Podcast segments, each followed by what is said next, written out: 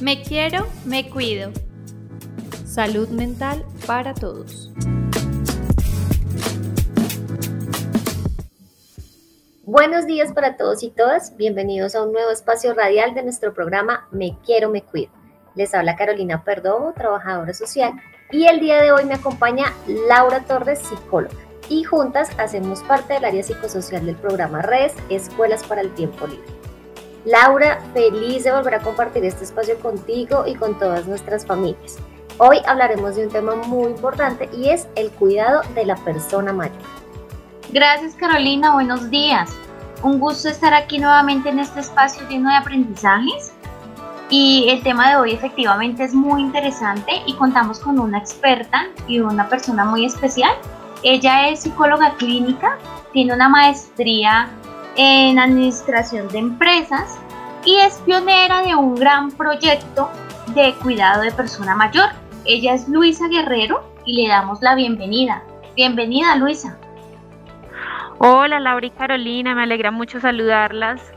Pues como Laura mencionó, yo soy psicóloga y, pues nosotros desde la maestría eh, en la universidad hemos creado un proyecto de acompañamiento en casa al adulto mayor que es Legatus donde nosotros brindamos el acompañamiento por parte de profesionales en psicología que realizan todas eh, las actividades con los adultos mayores con un enfoque terapéutico. Entonces, pues ahí está el proyecto, justamente para reivindicar el rol de la persona mayor y para que como familia podamos cuidar a todos los que hacen parte de nuestro hogar.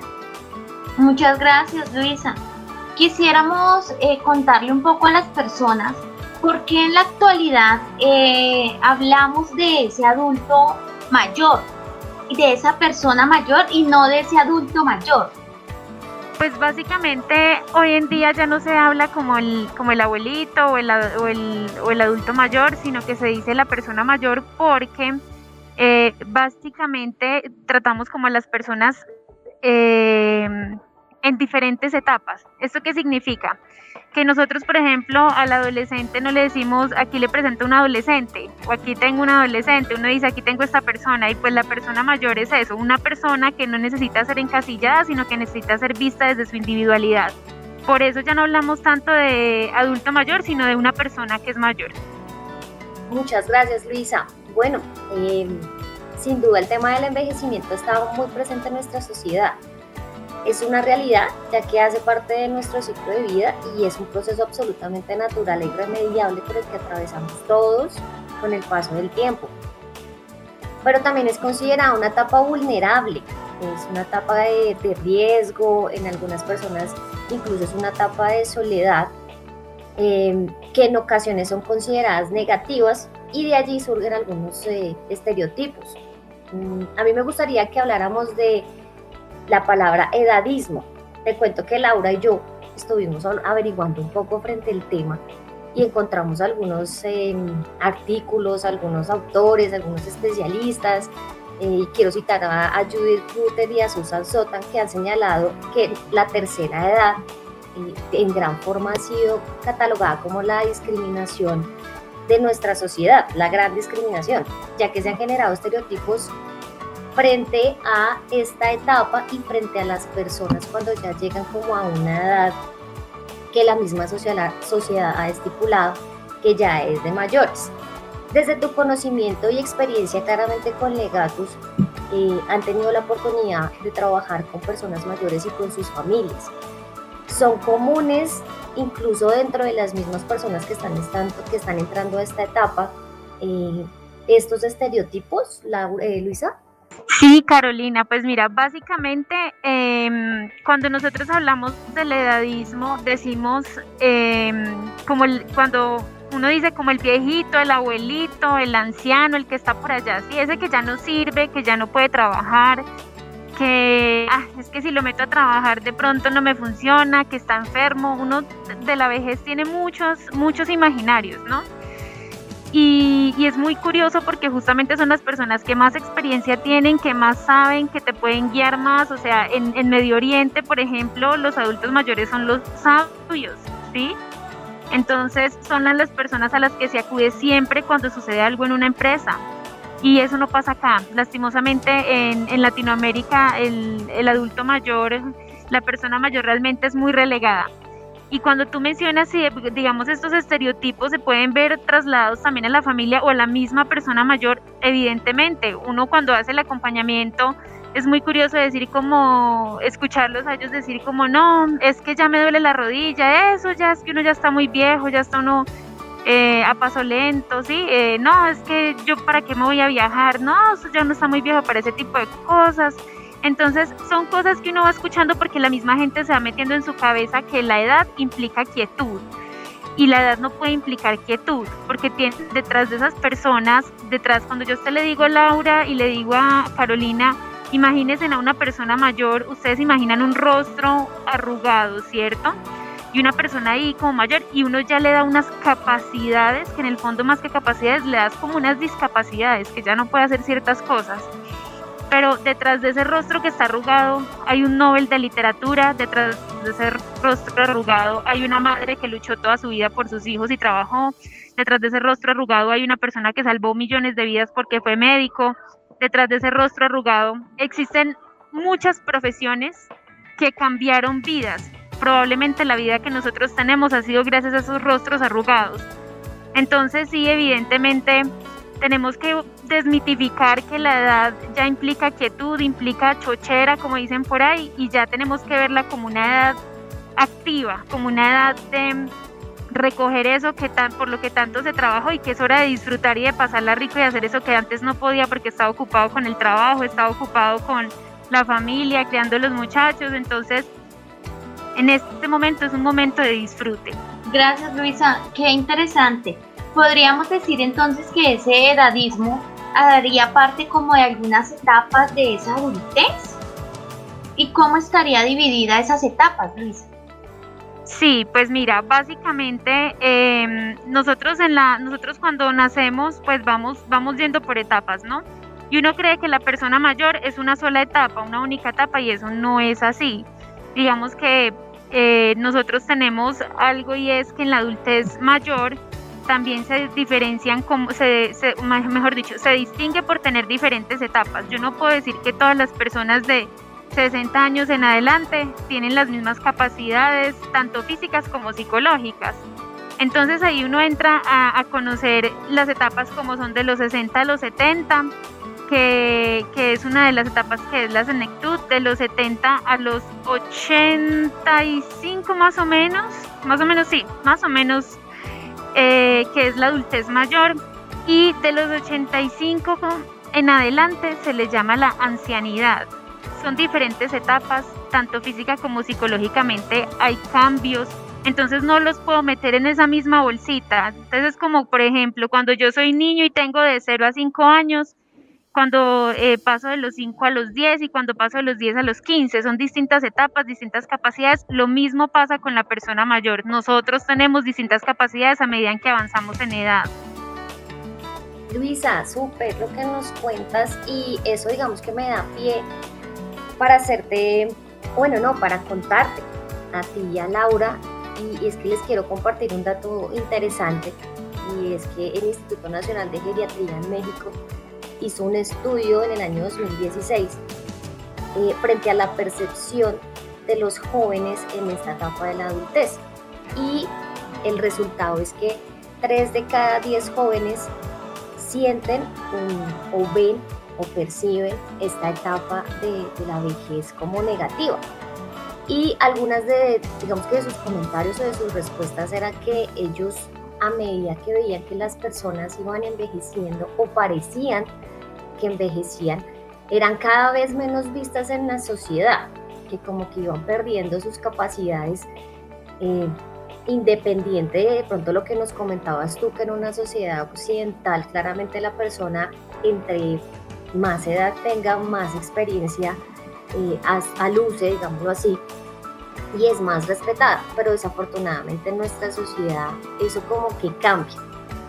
Yo quería preguntarte si dentro de todo este gran trabajo que ustedes hacen en Legatus, en algún momento contemplan a la familia, contemplan a esa, digamos, esa etapa adolescente que está como acompañando eh, a, a, los abuelitos que tienen en casa para poder que no se digamos que no, no se desdibuje un poco como el rol que ellos tienen en casa, que no sencillamente el hecho de que ya por ejemplo cumplen unos 60, unos 70, unos 80 años, ya no tienen, digámoslo así, una funcionalidad en casa, sino que todo lo contrario, que a medida que vamos avanzando, más podemos aprender de ellos. Sí, Carolina, pues mira, yo creo que el trabajo grueso está con la familia, ¿no? Pero además no solamente con la familia, sino también con la sociedad. ¿A qué me refiero con esto?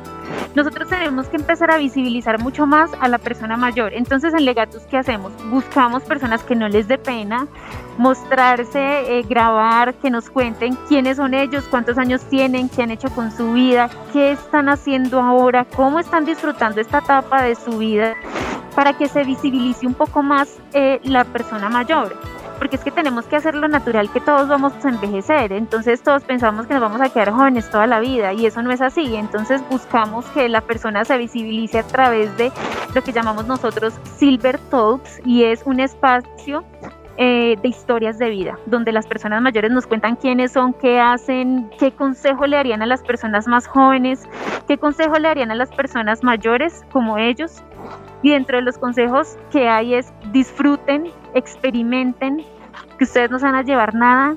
Y algo muy bonito que me, que me ha parecido em, dentro del trabajo que hemos hecho, que una persona dijo, en este momento estoy acá sentada y a mí lo único que me queda es lo bueno que la pasé en mi vida, los viajes que hice, lo rico que eh, fui con mis amigos a tomarme un café, tantas cosas que hicieron. Ellos decían, lo que nos queda ahora son los recuerdos.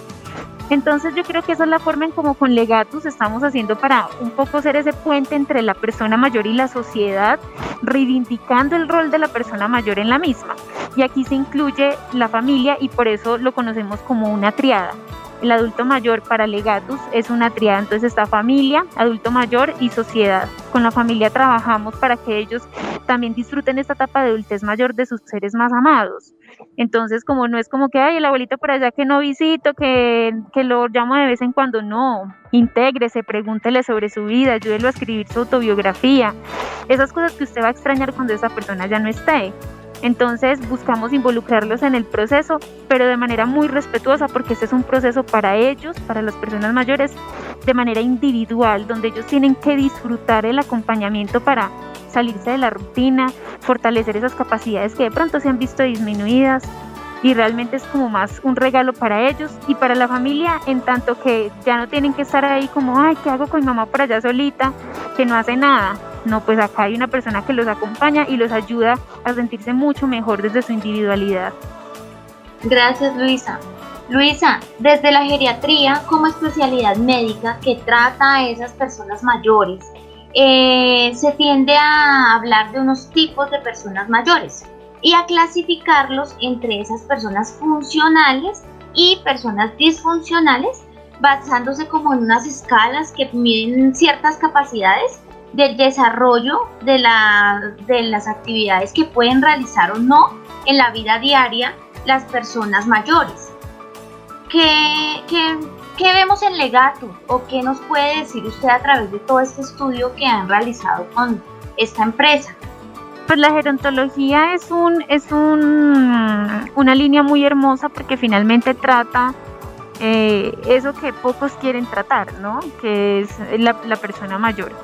Evidentemente tenemos como todo personas que son funcionales, o sea, personas que no tienen dificultades físicas, que no tienen dificultades mentales, que no, no empiezan a ver como esos declives eh, atencionales, pérdidas de memoria. Son personas que están bien, ¿sí? Uno a los 68, 69, 70, 80 puede estar muy bien, ¿sí? Entonces, eh, sin importar la edad, tú puedes ser funcional.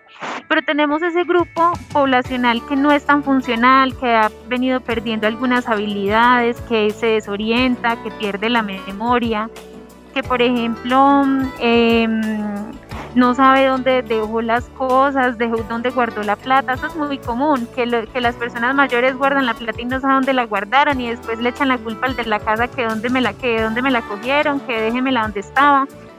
Y digamos que ese grupo poblacional es el grupo que digamos decimos es medianamente, es funcional, pero presenta algunos deterioros.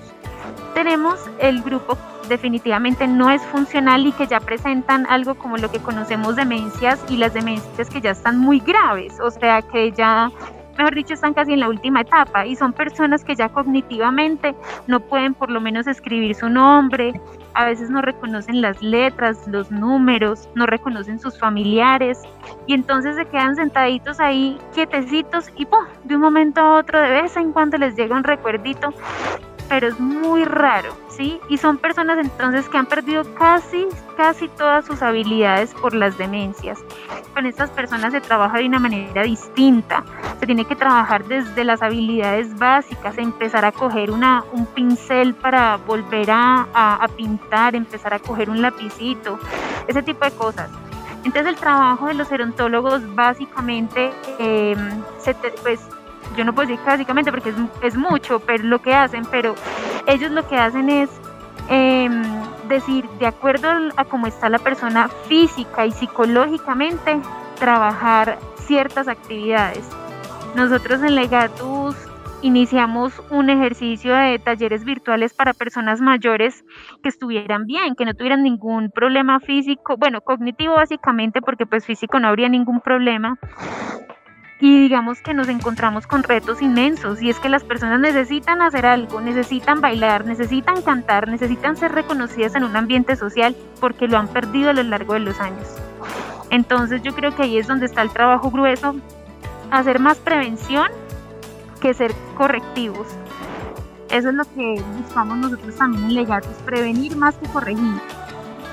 Super Luisa, me gustan mucho esos tips que nos acabas como de mencionar y claramente el trabajo que ustedes hacen en Legatus no es un trabajo que pues todas las personas estén como dispuestas a hacer. Muy bien lo decías y es que a veces este trabajo de, con nuestros abuelitos o el de gerontología, muchas personas eh, lo estigmatizan, ¿cierto? Em, hemos aclarado ya muchos conceptos frente a todo lo que enmarca esta etapa de la vida y es claro que es una parte, o en una parte, todos los seres humanos mostramos eh, como esa vulnerabilidad a través de nuestra edad. Y tú hablabas de algo importante y es el deterioro cognitivo. ¿sí? algunos médicos y estudios concuerdan que pues entre más se tenga ejercitado tanto nuestro cuerpo como nuestro cerebro, aportamos a que este deterioro se presente en menor proporción o se retrase. Quiero contarles que alguna vez estuve mirando un estudio realizado por la revista eh, Científicas de América Latina y en este estudio se identificaba que el nivel de inteligencia de una persona se mantiene estable entre los, años, entre los 30 años y los 50 más o menos. Entre los 53 y los 60 años se presenta un pequeño decremento y luego a los 60 vuelve y se presenta una pequeña disminución. Y una de las conclusiones a las que ellos llegan es que los adultos mayo, en los adultos mayores la memoria de corto plazo es la que se deteriora con más facilidad. En cambio, es común que la memoria a largo plazo asociada al pasado lejano se conserve. Tú hablabas frente al tema de que eh, a veces los abuelitos dejaron la monedita en la mesa y se les olvidó, pero en algunas ocasiones les pregunta, y lo digo yo, por ejemplo, con, con mi abuelo ya fallecido, y él recordaba muchas cosas de su infancia, recordaba muchas cosas de esa etapa de adolescencia. Eh, él toda su vida fue panadero y a pesar de la edad, digamos que él nunca perdió eh, el tema de cómo se tenía que hacer el pan, pero sí ya llega un momento en el que las cosas que son de ya para allá se iban perdiendo como poco a poco, como que olvidamos eh, que desayunamos hoy, eh, olvidamos si nos pusimos medias, olvidamos si nos peinamos, olvidamos si nos bañamos los dientes. A mí me gustaría que Luisa, em, desde todo este trabajo de Legatus y con su gran equipo de trabajo, porque pues hay que contar que Luisa también cuenta con un equipo profesional con el que trabajan muy de la mano y me gustaría que de pronto le pudiéramos dar algunos tips eh, o algunos consejos a las familias que en este momento tienen una persona mayor en casa que está presentando todas estas cositas que nosotros hemos mencionado y más. ¿sí? que de pronto no tienen la posibilidad de contar con personas especialistas como legatos o que em, digamos que no saben cómo manejar un poco esta etapa eh, de la vejez en, las personas que tienen cercanas en casa. ¿Qué consejos les podríamos dar? ¿Qué tips les podríamos dar? Y más si hemos identificado de pronto que hay algún eh, previo diagnóstico, por ejemplo, con esas demencias que tú nos contabas. Bueno, Carolina, pues mira que, eh, pues antes que nada, yo creo que es importante mencionar que uno puede presentar eh, este tipo de demencias o este tipo de olvidos por diversos factores. Fumar, tanto digamos en la, en la juventud, en la adultez media, tomar, uno no cree, pero el traguito el fin de semana, usted se emborrachó y no pasa nada, no, sí pasa, y entonces la cogimos de costumbre cada ocho días y hasta que me perdí, pues sí pasa que eso afecta a largo plazo, porque cuando usted se pone a tomar, por ejemplo, usted a veces se le olvida cositas que hizo, ¿cierto? Pues en la adultez mayor, ¿qué pasa? Pues a uno se le olvidan cositas que hizo. Y entonces lo que hace el trago un poco es desinhibirnos y no solo desinhibirnos, sino que generarnos lagunas mentales. Entonces le estamos metiendo al cuerpo algo que en definitiva nos está haciendo daño por pasarla rico un ratico, pero lo que no sabemos es que si eso se mantiene y como todo exceso es malo, a largo plazo lo que le va a generar a usted en la, en la adultez mayor es lagunas mentales, esas lagunas que nosotros estamos eh, identificando en nuestros abuelos, en nuestros papás. Entonces, eh, todo medidito es mucho mejor para evitarnos inconvenientes. Pero ¿qué pasa? Llega, por ejemplo, uno a la, adultez mayor y empieza a tener estos olvidos, empieza a volverse agresivo. Tenemos personas que cogen y botan el plato porque no quiere ese plato. Em, se hacen, por ejemplo, popó en la ropa porque, ah, no, se me olvidó dónde quedaba el baño, cositas como esas. Eh, o por ejemplo, no sé, estoy en, en la cuadra de mi, a una esquina de mi casa y de un momento a otro me desorienté, no supe cómo llegar y se me olvidó dónde quedó la casa ese tipo de cosas que suceden, es muy importante que como familia entendamos que eso es una enfermedad y que eso no es la persona. Tenemos que ver que algo no está sucediendo ahí dentro de su cerebrito, ¿sí? No es la persona que quiere hacerle daño a usted, no es la persona que quiere amargarle el rato a usted, sino es una enfermedad que le está deteriorando el cerebro y que si él estuviera bien seguro no lo estaría haciendo. Entonces, por ejemplo, cuando, cuando uno como familia tiene esa situación, uno tiene que saber que pues uno le lleva la cuerda a la persona. Sabemos que eso son enfermedades que son degenerativas. Usted no las puede frenar, usted sí puede evitar que se eh, aceleren, pero no las puede evitar, ¿sí? Entonces van a, va a seguir sucediendo em, la pérdida de habilidades entonces, ni para qué se pone a pelear con la persona. Nuestra recomendación siempre es, si la persona, por ejemplo, se pone a discutir con usted, déjela un momentico y cámbiele de tema, focalícele la atención en otra cosa. Están peleando que es que no, que porque mi papá, que no vino, que no sé qué, no se puso esto. Deje un momentico y cámbiele la, y cámbiele la situación. Por ejemplo, oiga mamá, eh, ¿qué vamos a hacer de almuerzo? ¿Sí? Pregúntele, involúcrelo en cosas, por ejemplo, como cocinar. Si ya tiene muy avanzado el problema, entonces solicítele que ponga la mesa, solicítele que le ayude a recoger los platos, solicítele que le ayude con algunas cositas de la casa. Ubíquele, por ejemplo, la ropa como lo son. Ellos tienen que tener cositas fáciles de poner por ejemplo, las camisas, los pantalones en un mismo sitio, pantalones en un cajón, camisas en otro cajón. Y si puede, hágale un dibujito a ese cajón, coja un papelito y hágale un dibujito de una camiseta y pégueselo al frente de ese cajón para que la persona fácilmente identifique que ahí van las camisetas. Porque es que ya se desorientan, no es que quiera molestarle hasta la vida decirle que dónde está la ropa, es que no saben dónde está la ropa, ¿sí? Entonces, lo que nosotros les decimos es, no discutan con ellos, lléveles la cuerda. Miren, Laura y Carolina, nosotros tuvimos un caso de una persona que nos comentaba, nos decía, miren, mi abuela Alzheimer ya lo tiene muy avanzado, nos la llevamos para el mar. Y entonces em, en el mar estábamos allá en la tarde de playa con toda la familia y mi abuela estaba absolutamente angustiada porque la mamá la iba a regañar porque no iba a llegar a la casa temprano y que ella se tenía que ir ya para la casa porque si no la iban a regañar.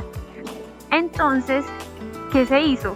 Le escribieron una carta como si fuera de la mamá, diciéndole a ella, tranquila mamita, usted puede quedarse otro rato ya con sus amigos, eh, no se preocupe, llegue apenas pueda. Le entregaron la carta a la persona mayor, ella leyó y se tranquilizó. Su mamá hace cuánto murió, hace muchos años, pero ellos en ese momento no identifican, ellos van y vienen en el tiempo. Entonces en vez de ponerse a pelear que no, mamá, que es que su mamá ya murió, que no, que tranquila, que es que nosotros somos sus hijos, reconózcame, que mire, que usted cómo me va a decir eso, mire, estamos en el mar, es que eh, aquí está con su esposo.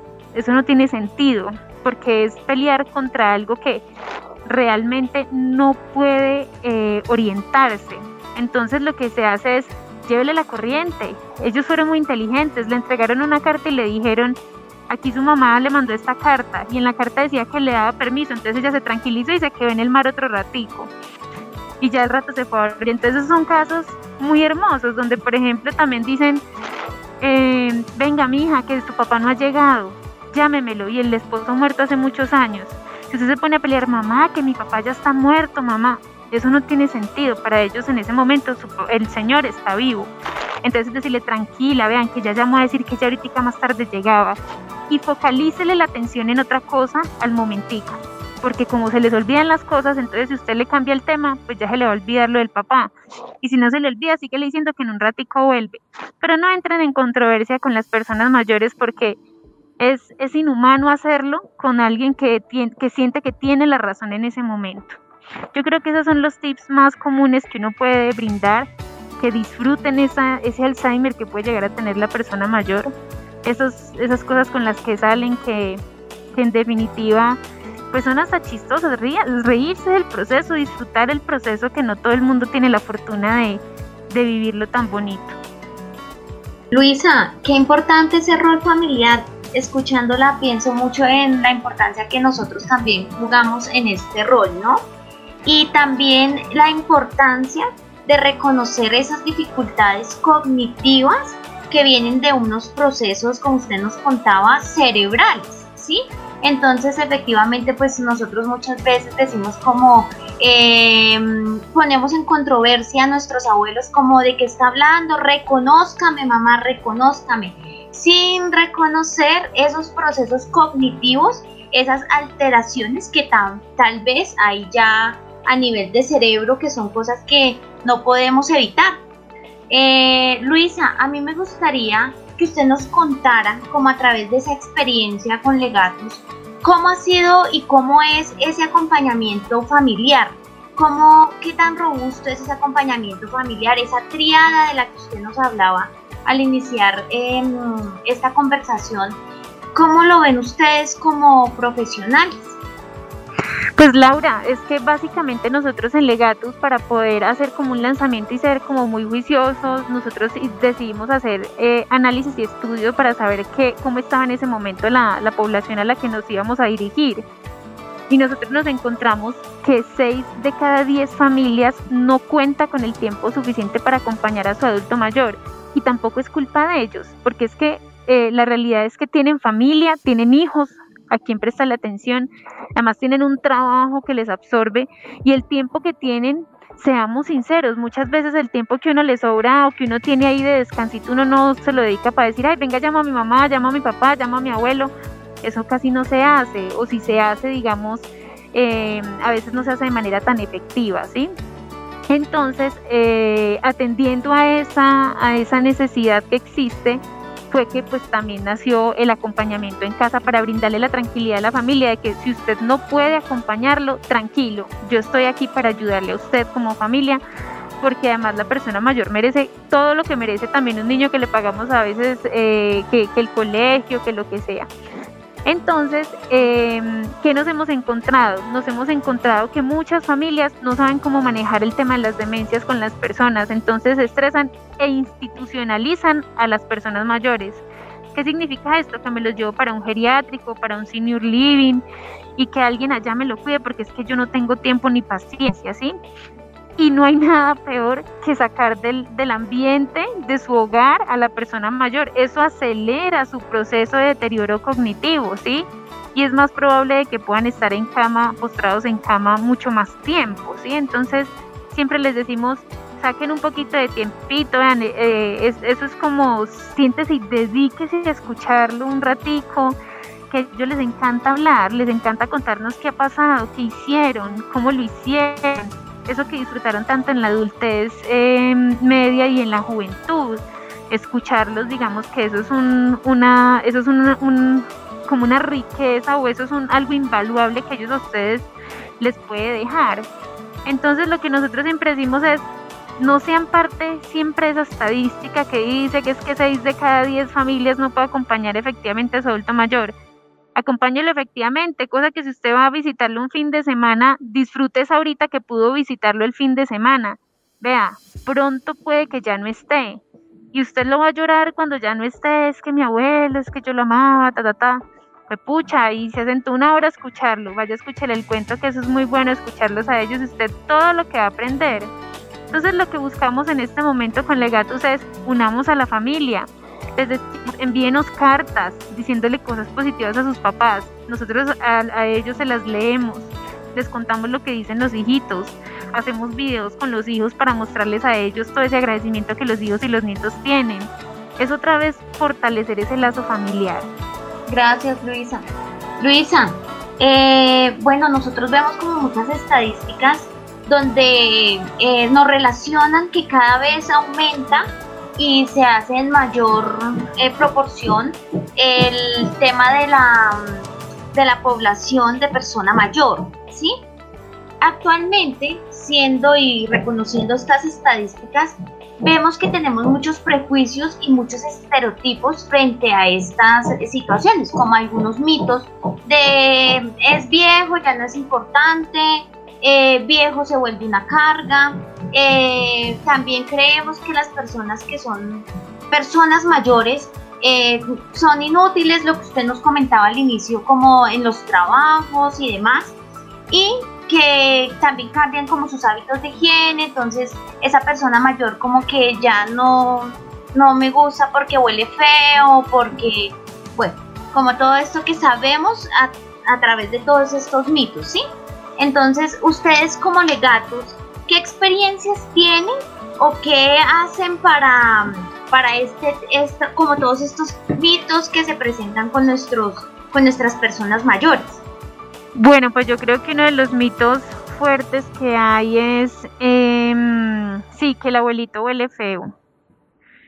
Entonces, que es que el abuel, mi abuelito huele feo. Entonces, eh, yo creo que hay algo y es la persona mayor ya no le interesa lo que piensen los demás, ¿sí? Ya no le interesa si le gustó o no le gustó al otro lo que dijo o lo que hizo. Entonces, si no se quiere bañar, pues no se baña, ¿sí? pero eso va muy también de acuerdo con la familia, o sea, la familia también tiene que saber que tiene que ser un ente activo en la vida de esa persona mayor y toca decirle, bueno, hay momentos en los que nos ponemos todos en, la, en diferentes etapas de nuestra vida, nos ponemos tercos y ellos están en su derecho también de hacerlo. Entonces, eh, decirle como, bueno, nos vamos a bañar, sí o sí, es que esto, esto, no es si quiere, es que nos vamos a bañar. No, no es que voy a entrar a pelear con él, yo no entro a preguntarle si quiere, le estoy contando que nos vamos a ir a bañar, ¿sí? mantener los lugares aseados, porque es que definitivamente sí, cuando las personas viven en un espacio que puede estar eh, no solo desarreglado, sino que huele mal, eso no solamente trae malas energías, sino que trae también enfermedades en ellos. Ellos sienten que, ah, pues, todo está sucio, de pronto se a sin cambiar, sin bañarse, y entonces ya les duele otra cosita más, el baño es una cosa maravillosa, ¿sí? Entonces yo creo que siempre se debe propiciar que ellos siempre estén muy bien aseados y muy bien presentados. Eso por un lado. Por el otro, entre los mitos también que existen, em, por ejemplo, está porque antes las personas, em, las personas vivían como, se supone que vivían más, pero cuando uno se sienta a mirar, en el medioevo las personas a los 40 años ya eran ancianas, ¿sí? Entonces uno dice, fue pucha, pero ¿qué pasó? pues en esas épocas la esperanza de vida era mucho menor. Como decías tú, Laura, eh, por ejemplo, hoy en día digamos que tenemos la posibilidad de vivir más, no más sino para el 2020, si mal no estoy en las estadísticas del DAN estaban que las mujeres estaban en un promedio de vida de 76.2 años y para este año las personas que nazcan en este año van a tener un promedio de vida de 82 años. O sea, a medida en que va avanzando el tiempo, se va alargando más en la probabilidad de vida y existen diferentes factores. Uno, a las personas ya no les toca a veces tan duro como les tocaba antes. Antes era mucho más difícil conseguirse o estar bien económicamente. Hoy existe un poco más de facilidad. Dos, em, las enfermedades, digamos, que no se presentaban a tan tempranas edades. Entonces hoy todo el mundo se está cuidando, está comiendo mucho más saludable. Esas son cositas que están haciendo que la vida de las personas se alargue. Por ejemplo, para el 2050 se tiene, se tiene eh, previsto que el 32% de la población colombiana va a ser adulta mayor. Y en el mundo, por ejemplo, en este momento, si mal no estoy, soy 626 personas mayores en el mundo. Y se tiene presupuestado que para el 2050 sean 2 mil millones de personas mayores en el mundo. O sea, cada vez va a haber un incremento más en menos de medio siglo. Entonces, si nosotros nos damos cuenta, todo esto se debe, uno, a que ya se está haciendo mucho más consciente que hay que tener una vida saludable, que no todo es trabajo, no todo es estrés, eh, que uno se tiene que dedicar tiempo a uno mismo. Y lo otro es que eh, ya las, la gente no tiene hijos, entonces la población que va para arriba está envejeciendo mucho y la población joven cada vez es menor.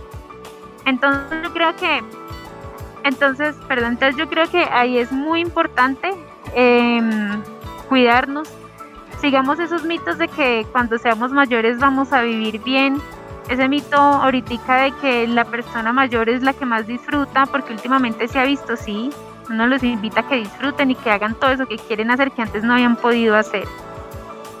Bueno, nosotros digamos que en Legatus eh, tenemos profesionales en psicología que realizan el acompañamiento en casa y digamos que experiencias muchas, ¿sí? Entonces, por ejemplo, una de las experiencias que hemos tenido es una persona, una psicóloga que ha dicho, pues pucha, yo em, tengo a mis abuelos en casa y lo más curioso de todo es que trabajo con población adulta mayor y a mi abuelo ni siquiera lo llamo, o sea, es que ni siquiera me comunico con él, poco lo visito, los visito sé que tengo tiempo el fin de semana y prefiero como dedicárselo a ver televisión y no le doy esa prioridad que debería darle sabiendo que trabajo con esta población. Entonces, digamos que esto nos, nos, ayuda a pensar realmente qué, qué, hacemos con nuestro entorno más cercano, ¿no? Con nuestro entorno primario. Realmente nosotros le dedicamos más tiempo como a los amigos que estar pendiente de la familia, que dedicarle el tiempo a la mamá, al papá, al abuelo, a la abuela, ¿sí? Y digamos que esto nos invita no solamente a las personas que están escuchando esto, sino que a nosotros como profesionales a que dejemos de hacer todo siempre afuera y que empecemos a pensar también hacia adentro. ¿Qué estoy haciendo con, mi, con mis abuelos? ¿Qué estoy haciendo con mis padres? Em, si les estoy dedicando el tiempo que realmente debería dedicarles, si estoy haciendo eso que realmente es importante para ellos ¿Por qué siempre los demás, los de fuera reciben lo mejor de mí y los que están dentro en mi entorno más cercano reciben mi de pronto desprecio, mi ira, mi falta de como empatía con ellos? Debería ser todo lo contrario, las personas que están más, más cerquita a nosotros deberían recibir todo lo mejor de nosotros. Deberían ser las personas que reciban esos, esos buenos momentos que nosotros tenemos. Entonces, eh, con esto que, que, digamos que hemos tenido experiencia en Legatus, nos invita a dos cosas y los quiero invitar también a todos a dos cosas. Uno, que se disfruten y vivan mucho, vivan muchas experiencias. Eso, desde lo que yo he trabajado, es lo que más valoran las personas mayores. Haber tenido excelentes recuerdos. No valoran tanto la plata, valoran haber tenido excelentes recuerdos. Pero hay algo curioso con el tema del dinero que es el consejo también número dos y es tengan varios ingresos algo que yo he aprendido con las personas mayores es que uno no se debe quedar solito con, solo con un ingreso, porque cuando uno es mayor uno ya no puede trabajar, entonces a uno le entra una plática de un lado y con esa es con la que usted vive. Y si usted quiere vivir bueno, quiere más bien irse a pasear, quiere hacer cositas, entonces tenga ingresos, trabaje para tener, si puede, entre dos y tres ingresos, que esos han sido los consejos más grandes que nos han dado. No dejen de lado el tema económico, sepan que van para una vejez y, mm, y no hay nada más maluco que uno estar eh, con 80, 85 años pagando arriendo. Entonces, uno no se tiene por qué ver así, uno tiene que verse bien. Cosa que si usted tiene la necesidad de utilizar el servicio de enfermería, pues usted, lo, usted tiene como costearlo. Los hijitos, los hijitos son un apoyo emocional, jamás tienen que ser un apoyo económico. Entonces hay que pensar en la vejez muy inteligentemente, porque jóvenes no nos va a quedar. Súper importante esa reflexión que nos compartes, Luisa. Sin duda, este ha sido un espacio muy enriquecedor que esperamos que haya sido de aprendizaje para todas nuestras familias, así como fue un espacio de aprendizaje para nosotros. Así llegamos al final de nuestro encuentro, no sin antes agradecerle nuevamente a Laura y a Luisa por acompañarnos en este espacio. Eh, Luisa por contarnos de la experiencia que tienes con Legatus, eh, que esperamos que muchas más familias puedan tener la posibilidad de contar con entidades como, las, como la tuya, con el trabajo tan bonito que hacen y claramente no olvidarnos de nuestros abuelitos. Un agradecimiento también al área de comunicaciones de la Fundación San Antonio, que pues hace posible que podamos llegar a nuestras familias a través de este medio y poder hablar de temas tan importantes como este, el cuidado del adulto mayor. Muchas gracias Carolina y Laura, un abrazo gigante. A ustedes también muchísimas gracias, esperamos estén muy bien. Nos vemos en un próximo encuentro de Me Quiero, Me Cuido. Me quiero, me cuido. Salud mental para todos.